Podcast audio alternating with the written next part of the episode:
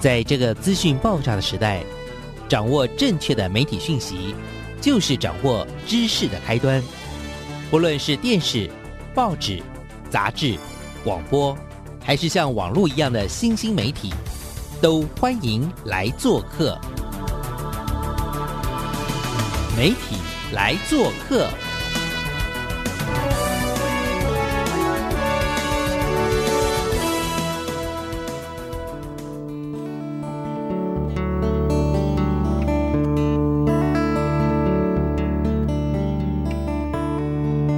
大小事，欢迎来做客，各位空中的听众朋友，大家早安！礼拜一的上午，我们要为听众朋友带来什么样的不一样的视野呢？那我们这个礼拜呢，要带大家去认识什么样的朋友？其实今天的这位朋友啊，算是老朋友，但是呢，老朋友永远都会有新的视野，他有玩出了很厉害的新把戏。我今天要邀我们的这位很优秀的职称实在太多了，好了，就当成我们的好朋友好了。汤生龙，那这次他的新把戏是因为他出了一本很厉害的新书，小黄老师看完之后呢，赞不绝口，还立马呢把它变成我的政治大学开学的这个课程里面呢，我打希望把它变成我们的那个经典 Bible 的好书。这本新书叫做《晋级的台剧》，从故事、从技术，然后甚至谈到 IP 这件事情。今天真的可以听到很多很多，呃，我们汤哥怎么样跟着他的创业的伙伴汉朝的这个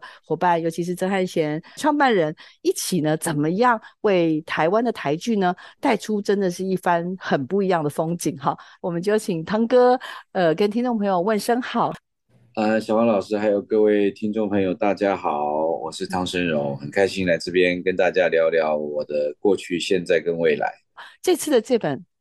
非常厚重、非常扎实的晋级的台剧这本好书，其实是谈汉草这家公司哦，跟影视这个部分的一个很，我觉得是很重要的连接。把台湾的影视整合起来之后，在一起呢，带着台湾的影视要走向全世界。所以，要不要先话说从头一下这本书的缘起，好不好？呃，好啊，因为其实这几年刚好做了几部还蛮有呃市场。就是说有一些得奖或者是在口碑上也得到好评的一些片子啊。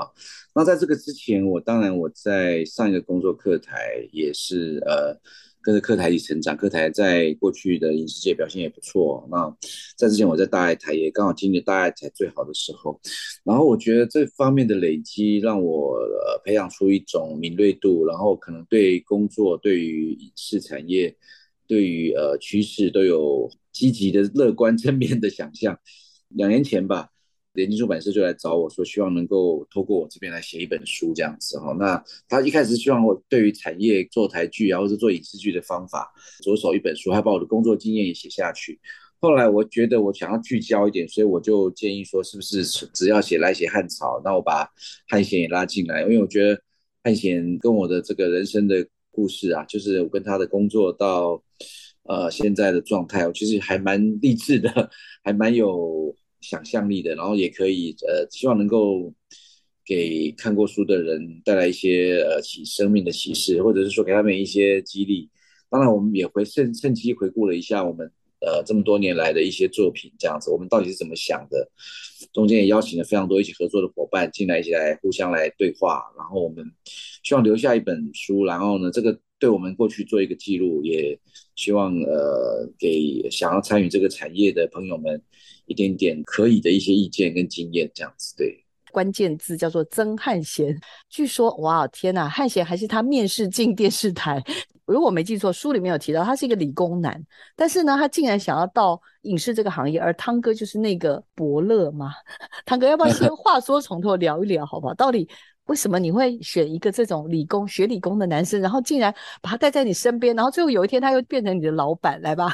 工作，呃，我的工作经验是，我是念世新广播电视，我就是本科嘛，哈。我毕业以后我就去跑去当记者。那那个时候比较有趣的部分是说。那时候刚好是有线电视台开，所谓的 TVBS 啊，所谓那时候的超级电视啊，哈，这种就是卫星电视正起步的时候，刚好供逢其盛啊，所以我就经历了台湾这个电视上的一个大改，影视界的一个大改革，cable 台，然后风风火火的，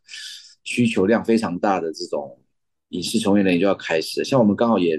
念这一行嘛，所以哇，那个时候。没有想到我那么幸运选择这一行，以前只有最是以前只有老念书的时候只有老三台，后来没想到刚好。这些公司纷纷就是起步要大展，那时候其实有非常非常多的电视台一直开，一直开，一直开。到后来也有很多电台一直倒，一直倒，一直倒。我退伍的那一年，我就决定要开始找工作的时候，我反而选择了到宜兰去跑新闻这样子。我学了很多，因为这是一个在地的，我我住苗栗哈，但是我到一个我从来没有住过的地方，甚至说更没去过的地方叫宜兰这样。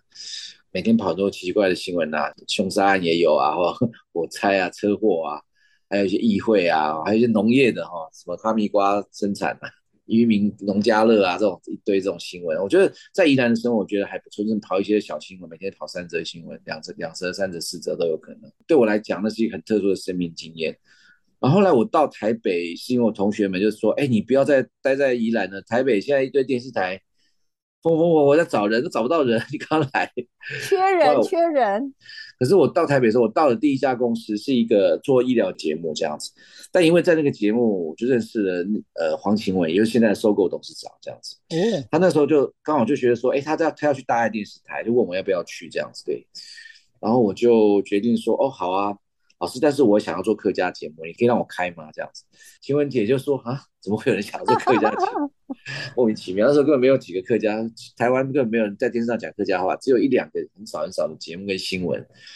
后来他也很大方，就说好啊，你来做，但是就是你自己要当制作人，自己要搞定一切这样子，对。所以我在那边在大电视台，我就做了大概两年多到三年的一个客家节目，将近三年。然后但也因为有遇到一个台风以后，我们就。那时候公司遇到很大的问题，就是要很多东西要转型，因为水灾淹淹掉了非常多的资源，重新要整合，所以我就这样一脚就跨进了做戏剧的领域，这样子。那个时候，呃，从戏剧的幕后开始开始拍，我拍做幕后花絮这样子。第二年就是刚好就是有一个我的同事就说他的同学，那是男生嘛，当兵刚对我说，他说他想要来我们这边工作这样子，我就。他那时候还在还在妈祖，他就利用休假的时候来找我说，他说他退伍了以后就想要工作，那我就说好啊，那就来啊，就他就真的如期就来，那个人就是真很闲，然后他就加入我们的 team，那个 team 的工作基本上就刚刚讲，因为大爱台那时候大爱剧场拍了非常多的戏剧，然后我们帮每个戏剧后面拍幕后花絮这样子，还蛮好玩的这样子，那也就是这样子切入了戏，然后我们那时候 team 非常大，拍幕后花絮就是。把很多幕后的工作都把它拍下来，像纪录片啊，或者是说小小的花絮这样子。汉贤绝对不是本科，你是本科，但他绝对不是本科，我印象非常深刻。所以你见到汉贤的第一个印象，以及为什么你最最后决定要录用他，可以跟我们分享一下你对汉贤的印象吗？来，请。他以前就是看起来一来的时候就是憨憨的嘛，然后他的同学叫他傻贤，他基本上他是念电机的啦，不过他后来因为。念书到后来，他觉得他喜欢电影，所以他就去念了二专影视的一个科技，这样子决定走这一行。那个时候他，呃，我因为我当然那时候第一个很缺人，那我很希望找到的是他可以自己操作，可以自己拍，就是因为幕后嘛，幕后就是要跟紧一点啊，只要有这种特质就可以。然后只要工作热忱，然后我觉得人格特质也很重要啦。就是我常常在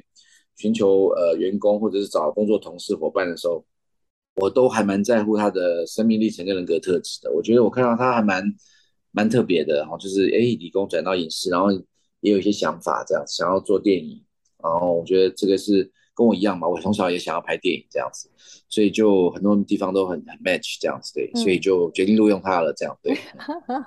好啦，录用他，然后一起工作了几年。我刚刚有说，这个时候他是被你 hire，有点像是你是他的伯乐。如果我没有记错的话，因为你后来也到了。客家台在我们两个认识的时候，那时候您是以客家台的副台长的身份，我们是在德国一起呃认识啊，喝啤酒啊，然后大家互相聊天等等这些，就我印象很深刻，就是说，哎，你是一个很有创意、很喜欢尝鲜、愿意认识各种新可能的人。但是怎么会后来就变成反而倒过来？因为去汉贤后来去创业了，他变成是一个老板，然后你反而是不是被雇佣？我觉得这件事大概是可以被讨论的啦。那你要不要自己聊一聊？就是 那后面的这一段又是怎么回事？来，请。呃，我在大孩子后来大概他也工作了三年吧，就觉得他想要去拍电影了啊，可能也觉得各种状况该学的该做的都做到。我后来就。觉得好啊，就拍电影嘛，每个人都有自己的路子要决定，我还年轻嘛，就是可以去这样子。对，这中间还蛮好玩的，就是呃，有一次我要休长假，想要因为我很少休假，那次休长假，因为刚好我姐姐他们公司这样这样到到巴基斯坦去这样子，我就说我也要去这样子，我就问他姐说，哎，我要去巴基斯坦，你有想去吗？他第一次出国就是先跟我到泰国转机，然后再到巴基斯坦，因为巴基斯坦是回教国家，对一个年轻人来讲，他没有出国的话，感觉就很新鲜嘛哈。但是他去转到电影之后，其实我们就各自发展了。那我也在大爱台几年以后，呃，他后来我就知道他就是在做当电影制片了哈，就是从小助理做起啊，一路一路做这样子。对，中间还有一段是因为我我那时候除了我也协助做一些其他的客家节目这样子，对，所以我其实那时候其实那时候客家电视台要成立的时候。我就有一些帮助客家台做一些小单元，我也让汉贤去帮我跑一下这样子，所以他也有帮我真做。当时我也帮客台做了一个小节目，然后他也帮我去做采访，他到甚至到美国啊，到大陆去做一些拍摄，都有让他去这样子。对，我离开呃，大概到客台的时候，那时候因为那时候他们需要一个是节目部经理的角色，甚至后来他们希望我呃副台长兼节目部经理啊，他希望我从我我我因为在大台做过幕僚哦，我在大台做的东西可多了，就是。我那时候最高的时候有九个节目在手上，我什么节目都做，音乐节目、儿少节目、大型活动、转播、call in 节目等等等等等等等，好，也包括戏剧节目。因为我自己本身的这个涉猎非常广，所以我到客台的时候，我做节目系统的架构跟管理系统的架构这样。因为我在大台我也当过幕僚，就是协助我的老板，那时候他们做公关，我也帮他做公关做业务哈。这个我在大台空间发挥很大了，所以我从大台到客家。来说，我我就把我过去的所有的经验都在课台做很好的发挥，然后后来因为呃课台当然也是工作很多年，大概也到呃我记得是七年多吧，八年，我就觉得电视产业好像陷入了一个一个状况。那个时候其实台湾的呃偶像剧也渐渐的就是没落了。然后二零大概在那时候在二零一二年、二零一三年，我就觉得说我应该要做下一步的思考。那也听说。Netflix 要出来了，所以我就决定说好，就离开了。这样，他以前在那几年，他就呃自己做了一些片子，也也相当有名的，包括呃阿曼的梦中情人，然后还有在毕业的前一天爆炸、麻醉风暴，还有红衣小女孩一哈。那他就是做完麻醉风暴跟红衣小女孩一的时候，他觉得他好像有做出一些东西来，他想要找我一起跟他一起工作这样。我要举手，当年他从马祖来，你面试他。然后那个时候知道这是一个爱影像、爱电影的孩子，看到他的憨厚，看到他对于影像、电影的爱，所以觉得这个年轻人可用，所以就把他带在身边，也也做了一番磨练嘛。哈，从那个时候到后来，汉显邀你进，就是这个汉草这边，也就是说，刚刚说了，他们其实这个公司已经创立了。一段时间了，那他也有一些算是怎么讲，就是有一点点小口碑了。这一次你看到的汉贤，或者跟你对话的汉贤，你觉得跟第一次面试他的时候，你觉得有什么不同？但那个时候，其实我在课台刚好有一年，我记得印象蛮深刻。我我在课台也得很多奖，然后他刚好那一年也是得很多奖这样子，对。所以那个时候有一点有趣，就是哎，我们两个都有各自斩获。因为那次刚好在公共电视台的碰面的时候，就觉得很有趣，就是哎。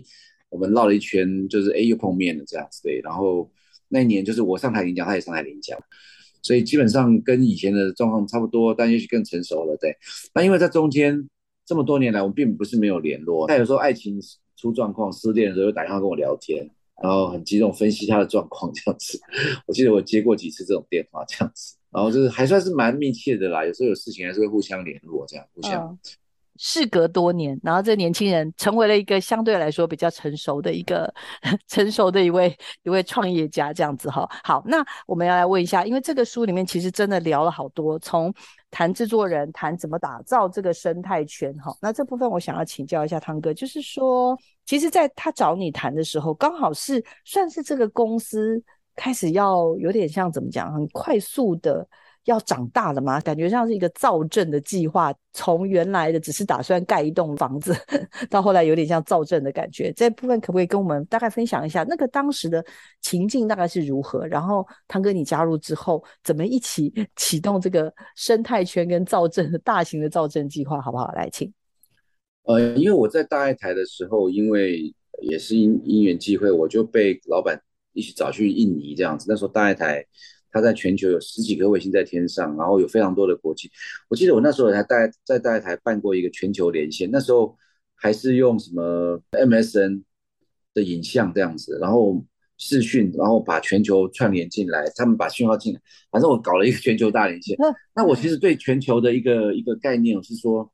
我自己知道说我们台湾当然有自己的一个市场样态，可是我觉得东西做了，如果可以让更多人看到更好。然后一直到我到客台的第一件事，我就是开始把客台的节目，还有客台的触角，还有东西会往全球做这样子，或者是往全球卖这样子。对我可能还有一个想象，就是说我可不可以把我们东西带到更远的地方去？所以我在客台的时候，我就经常卖出一些东西到全球去这样子，到尤其到东南亚会比较多。所以当我离开客台的时候，我自决定要出出来做内容的时候，当然中间有个契机，我知道那个 Netflix 开始它启动他们一种新的 business model，那就是现在大家都知道的。那我就觉得说，哎，这个好像有点有趣。所以汉贤找我的时候，我就跟他讲第一件事情是说，我们应该要做到 Netflix 去，我们的东西就是要在 Netflix 电视上 Netflix 上面播这样子。我不要想现在现在台湾这些平台。怎么样？怎么样？我们应该想要说，我们怎么做到全球去看给大家看？这样这是第一个事情。第二事情，我跟他讲说，我应该要来做 VR 这样子，就是因为 VR 是一个新兴的一种媒介，然后它它的内容跟它的那种呃，算是它的语言都还不是那么成熟。那个时候，我说其实这两件事其实是我们可以耕耘的。那当然，第一件事情我，这两件事情后来我们都做到了。我们后来红衣小姐也做了 VR 这样子，但是因为可能这个东西市场上还没有办法。那么多，他可能就是参加一些奖项比较多，因为他还没有办法商业那么那么那样商业化，那或者是说大家现在还是会带一些那个头戴装置，对对，那种那种装置的那种，他当然现在都是那个都是 VR 的东西，元宇宙的东西。对，那我觉得那个时候我们就想要做这两件事，当然我们第一件事我们当然就也真的就做到了，就把东西卖到了这个呃呃 Netflix 上面去哦，所以对我们来讲，我们会发现说，嗯。好像我们现在不只是要做一个内容，好像要想的更多。嗯，我们有没有可能把一个生态圈建构起来？就是说我可以在故事开发的环节上面，呃，我可以提早开发。这个我们在课台跟大台就提早开发故事，很自然的哈。所以后来我就会想说，我们我们应该扩大我们这个故事开发的一个样态。那个时候汉贤找我的时候，已经准备要成立一家叫英雄旅程的故事公司。这家公司也是有几个股东投资，然后他们就想要已经想要做故事开发了，所以。基本上那个那个立竿已经在那里了哦，所以我们只是说我们去延续这个故事开发的方法跟跟规模这样，然后当然你说开发故事之后你要有平台，所以我们想要去国际平台嘛哈，然后当然要有行销，我们公司还自己养了行销的同仁，我我那时候呃就应征了几个行销同仁进来，这样他们就负责做行销这样子对，然后再来就是呃我们知道这个生态里有非常多的环节，比如说呃发行买卖片，甚至做商务的合作。我们还有像呃 IP 的这个延伸哈，我们就是希望把这个故事，把可能不只会有影视音，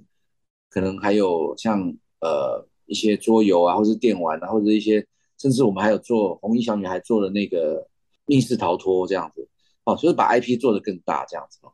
所以我会觉得说，现在我们在想象一个每一个工作的时候，是制作环节的时候，影视应该算是一个旗舰的火车头。我们可能因为这样子，哎，多做了一张唱片、音乐 CD、原声带。可是我们因为这样做了一张桌游，做了一个桌游，或者我们因为这样子办了一个展览，像茶经就办了一个展览。嗯，就是我们我们要做的是整个我们脑袋里想要说，我们当我们开发出一个好的一个概念的时候，我们想要怎么在中间运用？这是第一个很重要的，就是 IP 的部分。第二个就是把产业的延伸跨度再拉开啊。那这样当然就要不同的高手或者是专业人才进来。嗯嗯，那我们就会呃。把这个刚刚提到这个生态圈一个一个建构起来，嗯，那就是我们在想象，我们属于我们自己可以操作的范围之内来做，因为你也知道，早期电视台它有自己播，自己自己版权又是他的，然后卖的钱也是他的，然后反正他收视率他说多少，他想要怎么投多少钱，他自己去玩，然后，嗯，那我们都从永远都是打工仔，嗯，所以。这件事情对我来讲是一个很值得去想象，说我们怎么去建造这种生态圈，这样，所以我们也就开始往这个方向走，这样对。真的，真的，我我其实我在看，也跟听众朋友报告一下，就是我在看这本近期的台剧的时候，不管是谈故事、谈技术、谈 IP，我其实看到的时候，我是真的还觉得还蛮感动的。原因是因为我想汤哥跟汉贤两个人都不是只看到自己的。Pocket 自己的口袋里面到底可以赚多少钱，然后延伸出去，可能可以去呃创造更多可能什么样的不止得奖的记录，或者是所谓的营运的模式的呃更刷新的记录，卖价更高。我我反而看到是他们很关注的是台湾这个所谓的影视这个产业到底有没有机会去。呃，像这边所关心的深耕开支，或者是有机会播种，甚至最后出现的刚刚讲的生态圈关键。好多好多很重要的关键字，例如平台，例如 showrunner，例如这个所谓的类型的建制，甚至进军国际。其实每一个东西听起来都是四五个字，很简单，一个英文字，但是要完成这件事情，真的非常非常的费工费心。那我我其实也很常，刚刚预防就忍不住问汤哥说：“你到底怎么样才能够源源不断？你到底怎么样才能够不会被这些同时那么多节目，同时那么多事情把你夹攻，然后就累爆了？但是你。”还是能够继续的往前走。其实他有很多的武功秘籍，也希望他今天有足够的时间来跟我们分享一下。我是汉朝影视的唐生荣，今天来跟大家介绍一个概念，叫 showrunner。大家听到这个 show 就知道是一个节目，是一个呃表现。那 runner 当然就是 run 一个东西嘛，哦，他好像要跑，可是就是一个跑者，所以 show runner 基本上就是讲一个类似像制作人的角色，他要推动一些呃整个节目概念的东西，所以他必须要对这个节目非常的明确明了。他为了要推动它，他必须用大的精神跟体力去认识它，然后用想尽各种条件来完成它。总之，他就是一个类似像制作人的角色，他必须要。前前后后的环节要顾到，那必须要去弥补所有的错误，最后呢承担所有的成果。那当然这是一个至高无上的工作，也是一个非常艰难的工作。那可能我们在台湾比较常用这样的说法，但是国外非常多的节目或者是戏剧，他是非常大的主导权的，他有权决定这个戏的走向，跟他。拍摄上的一些样貌，他决定要用哪个明星，或者是他决定要找哪个导演，或者是他决定要做什么样的步骤。所以我觉得这个是一个 showrunner 的功课。大家如果觉得说有兴趣的话，可以努力往 showrunner 这个目标前进。很辛苦，但是也很有这个收获跟代价的。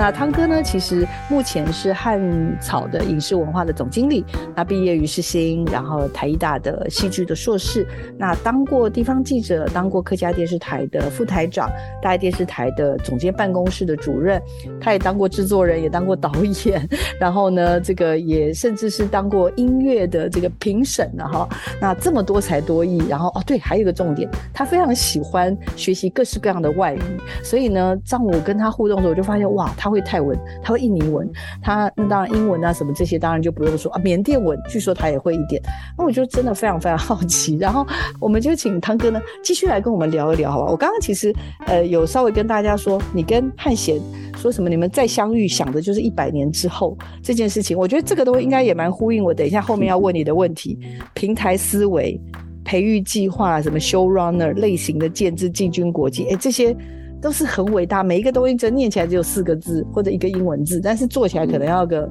三年、五年、十年都不嫌长吧，对不对？来，我可能也因为比较想的比较远，很多工作我必须要做好大的准备，因为我以前都在一些非主流的媒体工作比较多，需要花时间去想说资源在哪里，甚至就是说把视野跟焦点放在比较远的地方。逐梦大使来做，所以我基本上都会看一些趋势来安排工作，所以我通常会想到，哎，三年后、五年后啊，十年后这种我都会想。所以那时候汉钱找我的时候，有一次我们开会说，哎，你觉得汉朝会做几年？会做一百年吗？一百年以后我们在哪里？五十年后是什么？我就问丢这种问题，这样，然后他们都傻住了。那其实这个东西，其实我也是从很多的学习来的。我以前在宜兰跑新闻的时候，呃，宜兰其实那时候，呃，我记得那时候我在跑新闻的时候，就他们在规划未来宜兰。五十年的这个愿景这样子，我就想说哇，五十年，那时候我几岁？那我就觉得说，哎，很有远见。然后我甚至在这个九二一大地震的时候，那时候正言法师要盖呃学校，那我刚好在旁边就是拍摄他，就了解他的想法。然后有建筑师要来的时候，他也就说他希望他盖的现在的房子一千年都不会倒，就是他希望，因为那时候地震倒了非常多的房子，所以重建的时候他找人去去做这个这个重建一些学校的时候，他就希望说这个房子有没有办法让他一千年都不会倒 这样子。我想说哇，一千年都不会倒的房子长什么？就是说像这种前人先前辈们哦，就是这些呃。所谓的说社会的这些呃非常非常有远见的这些人呃呃老师啊，或者是呃像这种师傅们，他们很有远见，他们对未来的事情是很有规划的。这个其实对我来讲一向都很有影响。当然我在工作上都会提早这个东西来回答，这样，所以我就会什么事情我都会提早做准备。这样，虽然我可能动作慢，但是我会先从慢慢的开始。所以像我在课台，我常常有些剧本，我就会提早个一两年、两三年、三四年、五年都有可能。在规划剧本，然后弄完差不多了，等到我准备好了，我再动。我以前也是有常常这种状况，这样对。所以我觉得我们这个产业好像就真的需要对于未来的状况要先手观察，比如今年流行什么，可是几年后我们有可能去改变一些新的状况，我们是不是可以跟得上脚步？哈，好像我在课台的时候，我那时候记得我刚进去的时候，呃，HD 的东西还没有真的很普遍。那公司的 HD 频道甚至还没开始，但是已经开始采用 H HD 的机器拍了。然后我就决定说，我们每一套东西，我们都要准备一套 HD 的版本下来。可是你们知道吗？一直到十年后，课台才开始把他们的系统改成 HD 播出。可是你想看，十年内我已经累积多少的节目了哈？我的戏剧，我尤其是戏剧，我都会做一套 HD 的留下来。所以一开台的时候，我已经有一堆 HD 的戏可以直接上线播了。那很多电视台他们以前拍的东西不是用 HD 的话，他们就没有办法播，所以很多就就会有点可惜这样子对。我觉得这个就是一个比较愿意多，因为可能觉得自己比较怕吧，怕被淘汰，或者说怕没有跟上脚步，可能本质比较脆弱，所以都要。花比较长的时间去做累积，或者是花比较嗯提前的状况去学习这样子对。嗯，刚刚有讲了，你们见面那时候想的是百年，因为看到人家盖房子要给人家住百年、一千年的房子，我想说哇，果然人家都在想的是长远的事情。所以当有机会，当汤哥跟着你的伙伴一起往前走的时候，这时候我们刚刚聊到了几个平台思维、培育计划，然后跟这些 show runner 等等。有一些东西是我怎么讲，刚好有供逢其盛。例如培育计划，好了，我好像一开始听到是小贝老师在跟我聊到，他说你们在弄一个叫做野草计划，这些这些一个又一个的 idea 又是什么呢？那个时候，因为我呃长期在电视台工作的时候，我们确实有很多计划嘛，就是也培训了非常多的这个年轻人伙伴，而且我很大很很愿意才也很愿意，就是说用一些新导演啊。那后来我跟汉贤在。常常在聊天，常常在动脑推动一些新的想法的时候，就说我们来搞一个活动好了，那我们来办一些比赛，让这些比赛让有些喜欢创作的人可以进来这样子。然后那个时候，呃，想到说，不然我们来办这个一个计划哈。那因为我们也看到说，像那个时候，像中国大陆他们那边也有，他们有一个影展是就是否年轻人的影展啊，非常的有受受欢迎，很多新导演从那边出来。然后我们也想说，我们来办一个比较跟别人不一样的。因为过去很多的创作者，他们参加呃剧本奖，或者是参加一些剧本甄选的时候，他们其实即使被选到了，其实被拍出来的程程度都非常低。因为编剧奖的这种判断标准，可能会文本啊各种比较严苛的概念来看。可是说实在，相对市场来讲，市场在挑题材或挑剧本的时候，他们可能会有更不一样的方法。所以我们就决定说，找很多的平台投资者。加上这些编剧可以做一些媒合，但其实如果你要有一个作品被拍出来，其实没有这么容易，或是被选进来做一个真的是做一个拍摄，有人投资你是确实非常难的哈。所以那个时候我们就想要办一个，就是直接媒合所谓的创作者跟投资者的这个一个计划这样子哈。也就是说，你写完之后呢，我找了十几家、二十家的这个平台进来，也有投资者进来，他们直接来挑选他们要的。要不然，一般的像一些剧本比赛都直接找呃编剧老师啊、导演来做评审，这个其实是在创作上的想法。可是投资者跟平台他们想的东西可能不太一样哦，所以我们就在六年前办了第一届的野草计划。我们后面来我们决定的是两年一办，非常非常好。我们在第一届的作品，今年刚好有三部要同时推出哦。每一个报名的平台或者投资者，我们都给他一个奖，比如说嗯八大电视八大电视奖，啊，或者是说呃秀泰影城奖，好像这种，我们就是会邀请一些平台，他们可以冠名奖给他们，这样让他们得到这个荣耀。那也一方面就是去平衡这个市场跟这个呃创作者中间，可以可以去拉近更好的距离，这样，那我们就创造了这个野草计划。很感谢你们这个野草的启动，呼吁的启动，这些东西变成是能够持续的一届又一届的延伸下去。那当然不见得，我觉得名字或者不见得一定要是谁启动，我觉得只是有这个心念。尤其是像我我们自己可能都在这个行业里，或者像我自己在教育这个场域，就会觉得这件事情好重要哦。好，那刚刚聊到这个平台思维，汤哥，我倒是反而想要。也跟你聊一聊好了，因为这件事情，我觉得好像一直有人在提，包括小黄老师最近也是很关心这件事情。可是我真的觉得好难哦，就是刚刚聊到这个平台的思维，我看到在相关的书籍里面，其实甚至有谈到的，就是开始从平台思维里面延伸到 IP 这件事情。所以，来汤哥，要不要也跟我们聊一聊？就是从平台，然后从 IP，然后到整个这样子的一个所谓的呃，对于这种。甚至是跟未来的这种国际的这个部分的前进，是不是也是有一个这样子的一个怎么样的一个逻辑的梳理？可不可以帮我们听众朋友，还有小黄老师跟所有的好朋友们，关心这个影视发展的好朋友来稍微做个盘点，好不好？我觉得现在大家可能在家里很方便，因为我们台湾人真的很幸福，就是 要看什么，如果你想要每天都有电视看，你就接一个 K 可以看到两三百台，然后你有各种的平台，然后。我们有各种影展，然后像现在呃 OTT 又更方便哦，全世界的人都开始接近到这样的一种串流模模式，OTT streaming 的模式。那我们可以很自主的选择，就是所有的消费者、所有的乐听人都可以有自主权的，我们不用跟着电视台去排节目表来排表来看节目，我们随时想要看什么，我们就只有自己的平板、手机或者电脑，我们可以按照我们的时间想看多少看多少，想要一次看十集也可以看。那我觉得这种形式基本上有打破了我们整个就翻转了去中心化，然后呃把呃由下而上去去推动很多事。我觉得这个是媒体产业或者是我们的这个传播产业很重要的一个事情。那对我来看，呃，台湾在发展上面确实在 cable 发展的时候蓬勃到有点过剩，尤其是很重要的一个事情，大家可能都不晓得，就是说你们每个月缴了五百块钱，然后这些钱到 cable 系统台。然后系统台他们可能就是接收了各种节目，接到你们家里，然后你们开电视的时候看到很多的频道，每个频道都有广告。可是你们有想到这个五百块到底去哪里了呢？哦，他们到底是给了谁呢？哦，你们有想过这个问题吗？但我觉得，呃，当然就是 cable 台在自己本身在运作这个系统的时候，他们当然要有一些工本费啊，比如说线缆的维修费啊、电费啊什么全，然后他们还有一部分的钱会。以很少的钱就是分给电视台，比如说你一户给三块，那台湾有五百户就给，所以每如果你这五百户都有这个频道的话，可以收一些钱哦，一个月可以收一笔的钱。可是问题来了，这些钱不见得会到制作端的手法，也就是说电视台他拿到了一笔费用，然后这笔费用他可能就是说我先要放一笔钱放在我的利润里边，我再拿出最少的钱，我觉得可以拿出来的钱来再来做节目。那如果我没有钱，我就买节目嘛，就不用制作了啊，所以。我们台湾电视台就是因为在 cable 这种竞争下面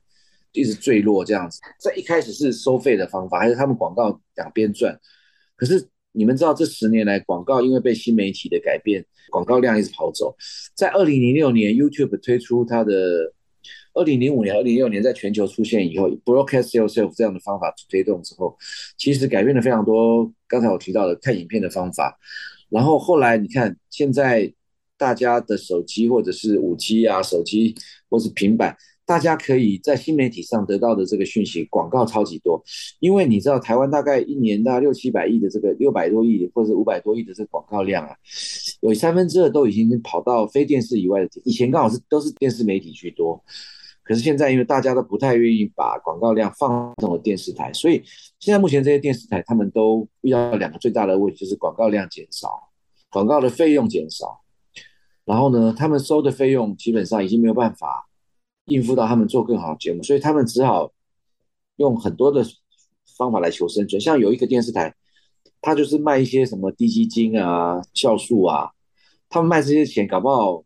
还比他们一电视台一个月的收入还高这样子。呃，有些就做自录，有些做转投资，或是卖版权。我觉得这个就是现在台湾这个 cable 电视，大家最常接近这种非常非常麻烦的状况。重点是他们也不愿意拿钱出来再投资更好的节目。我觉得这个生态对我来讲是很大的刺激，这样。嗯，所以我们与其这样的话，大家可以思考一下，当我们成为一个聪明的乐听人的话，我们要选择看什么节目，我们都一定会选择好看的、精彩的。然后我们也可以透过网络得到很多新闻讯息。那这个产业到底要去哪里呢？我觉得变成这件事情变成是一个很麻烦的地方。也就是说，因为这样子，所以后来我们有机会跟国际平台接触的时候，我们知道国际平台能够给的这个经费相对于高，嗯，所以我们我们可能会把我们的版权或者是把我们的创作在那边播出，那我们才能维持我们这种制作公司的生存。就像我刚刚讲，台湾有这么多制作公司，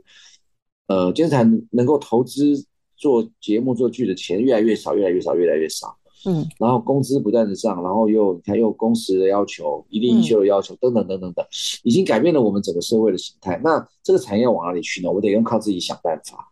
所以我们才会想出各种各种的话来维持我们产业可以活下来的办法。这样对。这边刚刚其实汤哥已经也聊到了，就是除了我们的这个汉朝这个公司之外，其实书里面有特别提到嘛。其实，在一路以来，刚刚讲了从电影吧《阿妈的梦中情人》之后，那从红衣。然后麻醉麻二，然后川流之岛，然后到后来的刚刚提到的，就是英雄旅程，那是一个故事开发的公司嘛，对不对哈？红衣小女孩，它又是一个专门做算 IP 的公司嘛，这个战略位置又是如何？我看等一下让汤哥自己好好说好了。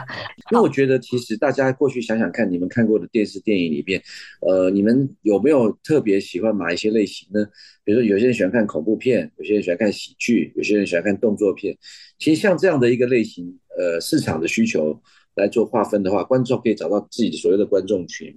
那我觉得这个对我们来讲，其实是呃，在工作上面最好的分对对，寻找我们的 target audience 也是好的一个部分。你们看最近这几年啊，这个 BLG 还有刑侦剧、恐恐怖片，有越来越多人关注，因为是他们找到他们的观众群，因为透过串流平台无限制的这种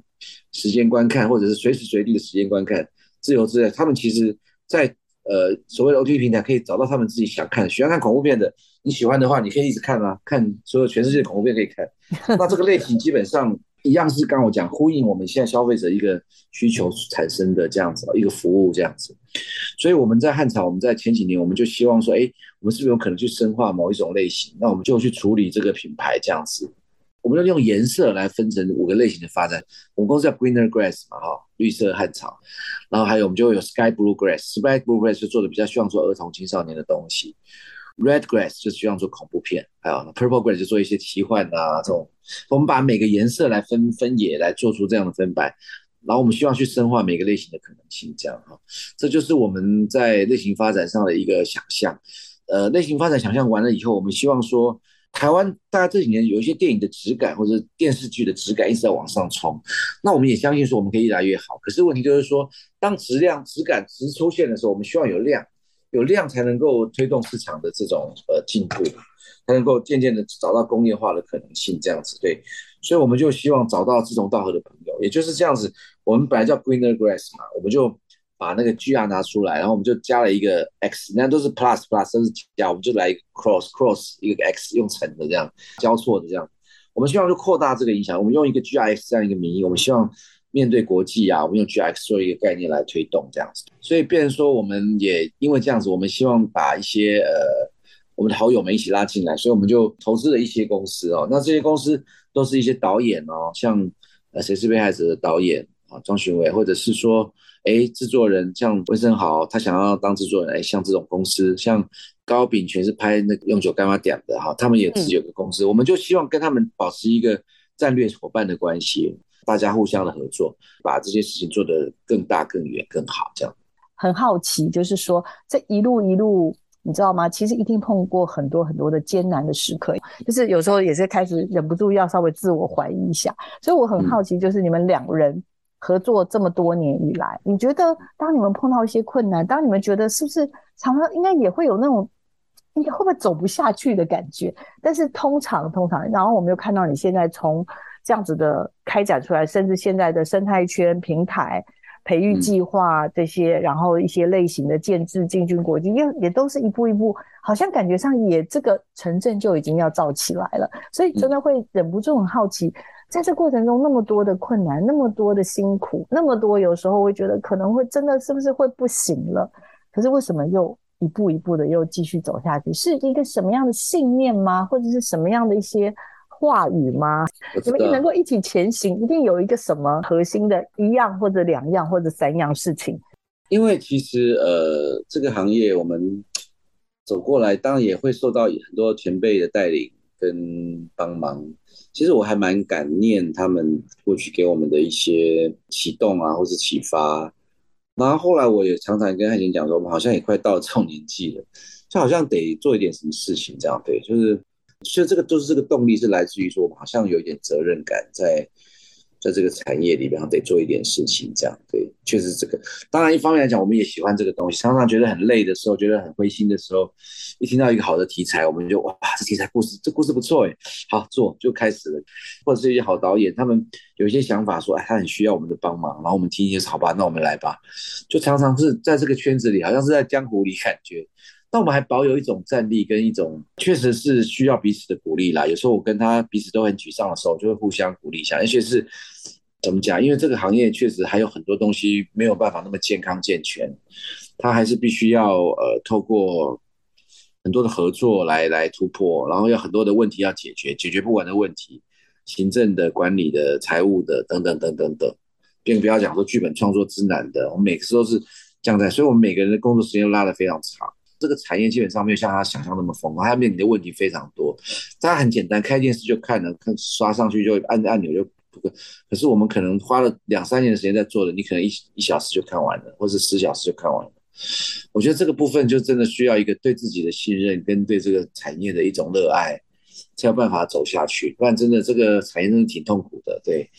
那也希望说大家可以呃。多多给我们一些鼓励跟支持，因为我们毕竟在创作上面跟制作上面会跟所谓的演演艺明星八卦会不太一样。不要以为我们就是那种，我们还是很跟你们大家一样，都像你们做学问，就像你们做你们的工作啊，你们办好一件事情，我们每一件工作对我们来讲都很重要，所以我们必须要有一个能量来来面对这样的挑战。嗯，就我们常常就互相鼓励喽，就是这样子对。对，对于未来的。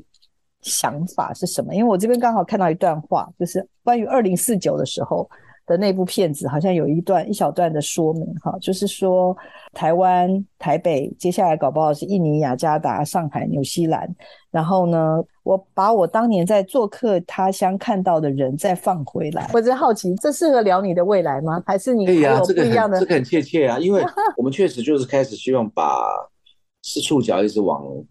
海外生嘛，因为我觉得市场，台湾的市场，就我们刚刚前面也提到，平台跟频道他们有自己的限制了，他们广告啊，或者是呃收费啊，或者是说各种条件限制了，所以我们必须要把触角往外伸。那我们接下来就会有非常多的国际合作的案子推动，可能刚刚提到这些国家，我们都会尽量把东西拍完以后，怎么出送到国际的平台播出之外，我们也希望跟 local 的一些国家，跟 local 的一些公司合作。嗯，用不同题材或者是类型去做新的东西，希望一路一路出去啦。但我们同时也会跟很多的音乐品牌合作，更多更多的艺人艺术家们合作，看看有没有机会，我们也在我们这段在也许给自己一个时间，五年、十年，可以做出几个可以到全球去的作品，这样子。对，这是我们现在下一步的最大的目标跟期许。这样好，未来就是希望能够勇敢的带着。自己的作品带着台湾的作品走向世界，然后也把世界的资源、世界的故事跟台湾做更多的搓揉。是的，是的。OK，OK，今天真的非常非常谢谢汤哥，因为我很喜欢这本晋级的台剧，从故事技术到 IP 的放大，所以我跟汤哥说不行，我一定要采访你，因为呢，虽然我知道他实在是爆炸忙，但是他一定要被我吵闹一下，所以希望今天听众朋友喜欢。汤哥谈到这一次这本《Bible》，这真的这本书真的很像《Bible》哦，谈台湾的戏剧的发展，然后在里面也看到了两个人的这种患难见真情。当然，更重要的是，里面有很多脍炙人口，从《茶经》《谁是被害者》《麻醉风暴》《红衣小女孩》等等这些代表性的作品这么成功，到底他怎么做到的？过程中又碰到哪些困难？那今天节目当中来不及聊完所有的事情，但是非常推荐大家可以去得到这本好书《进去的台剧》，里面呢就可以让你真的。边看，然后就会有所醒思，然后又觉得很开心、很励志的故事。好，我们今天节目就进行到这边喽。我们先再次这个祝福汤哥的呃一切都顺利，也很恭喜我们这次的书籍的出版，以及我们的汉草呢会继续往前，带着大家往前走到世界，跟更多世界一起用戏剧、用好的故事结交更多的好朋友。那我们今天节目就在这边告一个段落喽，请听众朋友持续锁定我们的媒体来做。我们下礼拜见，我们谢谢汤哥，谢谢，谢谢，谢谢哦，谢谢大家，嗯，谢谢。